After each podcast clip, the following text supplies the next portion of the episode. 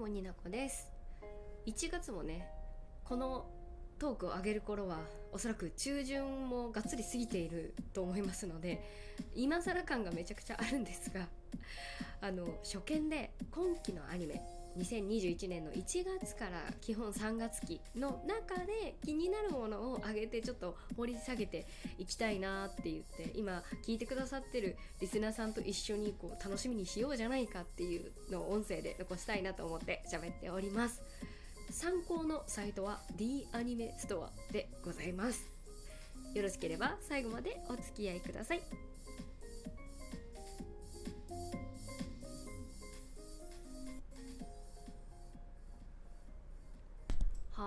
やっていきたいと思います。ゆるいよ今日は特に。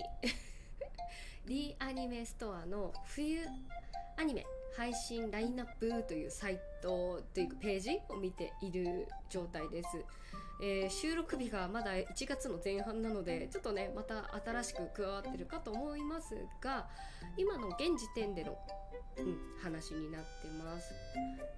もう D アニメストア入ってない人もね多分他の媒体だったりあのテレビオンエアでも見れると思うんですけどもうざーっとざーっと見て気になるものはねマークをつけておいたんで先にそっちを紹介というかしていきたいなと思うんですけど私が最初、ま、目に入ったものから見ていこうと思います。気になった最初に気になったのがね「裏世界ピクニック」っていうやつなんですけどなんかねもうすでに1話配信されてるな。一応配信されてるわ。裏世界ピクニック。うーん。SF ファンタジーホラーサスペンス推理にジャンル分けされてますね。主人公。は名前読めな。神越うわ空の魚って書いて何て読むんやろ。空尾？空尾ちゃんが主人公ですね。なんかそういう実話怪談実話怪談として語られる危険な存在が出現する裏世界のお話という感じですね。これファンタジックだから多分見ますね。で結構キャラデザも可愛いんですよね。女の子が4人可愛い。声優さんも花森さん。花花森ゆみりさん。ゆみりさんっていつも言いづらいんだよな。茅野さんとか日高里奈さんとか。可愛らしいお声の方なんでねこれ多分いますね。で次気になったのがねあれなんですよ。あのバレエの中学校のバレエを舞台にしたアニメが始まるんですよ。待ってすごいページが更新しなくてびっくりしてる。えっ、ー、とねどこですか？違うのよ。中中学校バレーえっ、ー、とこれ2.43って呼んでいいのかな？2.43は聖院高校男子バレー部っていうやつですね。もうばハイキューが好きだからさ、まあ、男子校男子校じゃない。え？中学校って書いてなかった？さっき。情報が。いやでも高校バレーの男子バレーの話だそうでなんかキャラデザもめちゃくちゃ可愛かったしなんかね身長小さめの男の子のが主人公っていうところもなかなかあのハイキューとちょっとね近寄似通った部分もあってあの絶対見ようって思ってますね。見よだババレエのまた話聞きたくなっちゃうと思うけどいろんな人の。あとそうだな。これ前から私一体何なのっていうので2年ぐらい前にウェーブっていうコンテンツのことをトークに出してるんですけどこれがアニメ化になってるんです。ウェーブサーフィンやっべって言うんですけどこうウェーブっていうコンテンツはですね23年前にツイッター上に現れたこう男の子たちがいっぱい出てくるサーフィンの何て言うのかな乙女ゲーじゃないんですけどゲームじゃないのよね。何て言ったらいいのかなっていうのがあるんだっていうのを本当に23年前にトークで出したんですけどこれがややっとかな？やっとアニメになったみたいでこれはね絶対見たいんですよ。あとはそうですね。スポーツ系で言うとあとこれ。あー読めない。SK 無限って書いて。SK8 か。SK8 です。これスケートボードのアニメですね。これもデザイン可愛いんですよね。キャラクターデザイン。で主人公のレキ君っていうのがスケートボードが大好きな高校2年生レキ君。主人公がですね畑中さんということであのー、好きですね。好きですね。はい。なんかこうスケートボードのアニメって今まであったのかな漫画とかでもスケートボードにこう焦点を当てたものってあんまない気がするんですけどどうですかね。こういうの何て言うんだっけ？あの何て言うんでしたっけ？台本なしで喋るからこういうことになるんですよ。こういうやつ外でやるやつよ。なんかこうヒップホップみたいな。思い出せないから概要欄に思い出したら載せます。こういうやつもなんか動きを表現するアニメのなんだろう作画の能力が試されるというかだからすごいどういう風に描かれるんだろうっていうのウェーブもそうだけどさウェーブもさなんかスケートボードみたいにこうバランス取っていく系じゃないこの差も感じたいよねこう。海でやるかあのお外でやるかああお外でやるっていうのなんて言うんだっけな。思い出せないなで次気になるやつですね。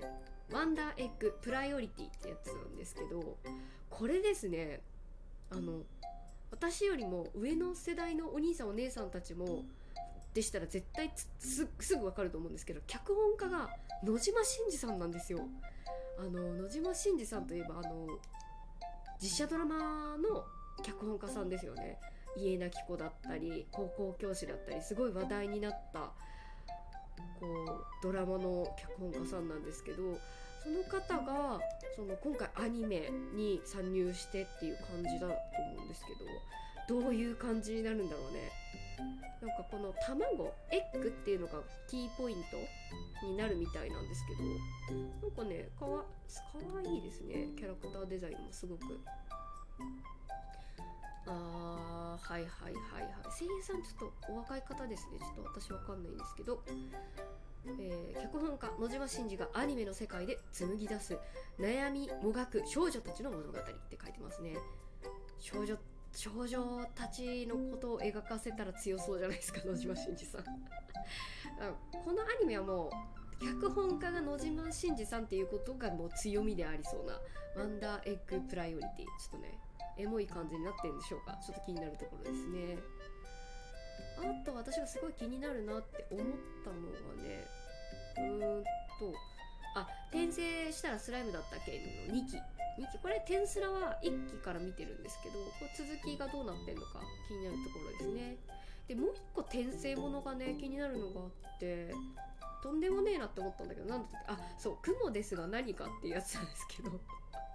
あの女子高生だったはずの主人公私は突然ファンタジーファンタジー世界の雲の魔物に転生してしまうって書いてあって雲ですが何かえーと、主人公は結城葵さんが声を当ててらっしゃいますね。そう転生したら、えーと、スライムだったのこう人気な軸がこう来てるのかわかんないですけど今回雲ということでねファンタジーの世界で雲になってしまうっていうところからどういうふうにこうこう描いていくのかっていうのが気になるとこですね。すごい PV 見ましたけどそれかわいい 雲って言ってるんですけどなんかこう可愛らしい雲 3D が使われてる感じがするんですよ。動きとかもなんか繊細な感じで。いやでもちょっとなんか動きが雲の動きが若干リアルだからちょっと苦手な人は苦手かもしれない。だからどういう風にメンタルが強い女の子が雲にあのスパイダーに転生してしまいましたっていうお話ですよね。どういう風に物語が進んでいくのか気になるとこですね。あとはそうですね2期以降のやつで言うとやっぱ働く細胞が始まりますね。これはなんかお子さんもすごい楽しんで学べるしあの大人も知らない体のこととか学べるからいいですよね。あえっ、ー、とね気になったのがね怪病医ラムネ。私が好きな感じですね。こうファンタジーな人に心がある限り悩みを抱える者がいる。そこに貝が入り込み体に奇妙な症状を引き起こす。それを怪病という。あれですねもうよ心が弱ったところに病気になるのはその異界の怪しいっていう字ですね。立身弁にあの股に土と書いた貝これがかかってんだよっていうところにスポットを当てたこう妖怪とかそういうなんかこうちょっと怖い系なのかなわかんないけどでもなんかこういうファンタジーダークファンタジーな感じで私好きですね。貝貝 読めないです。貝病医ラムネ。なんでラムネなんだろうな。ここら辺もなんか気になるとこですね。あとはそうだな気になるなって思ったやつでかですね。あの、まあ、全部は紹介しきれなかったんですけどあの D アニメってこう声優さんたちが実写で出た番組とかも見れるんですけどその中でも2つあって1個目がね「小野下野のどこでもクエスト2」っていうのがあるんですけどこれですねあの小野大輔さんと下野ひろさんのお二人声優さんのお二人がえっ、ー、と旅をしていろんなことにチャレンジクエスト企画をしていくっていうなんかゆるい企画ものなんですけど2なんでねあの1もあるんですけどこれね楽しいんですよ。声優さん好きはねいいと思う。であともう一個ねあの落語。僕ら的には理想の落語って言って若手声優さんたちが出てるんですけどこのヒプマイ声優さんたちが実写で出てくるんですね。伊藤健人さんとあ榊原裕樹さんが出てきます。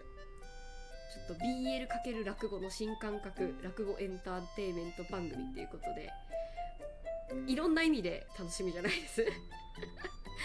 ということで最後は3次元の話になりました。ではでは。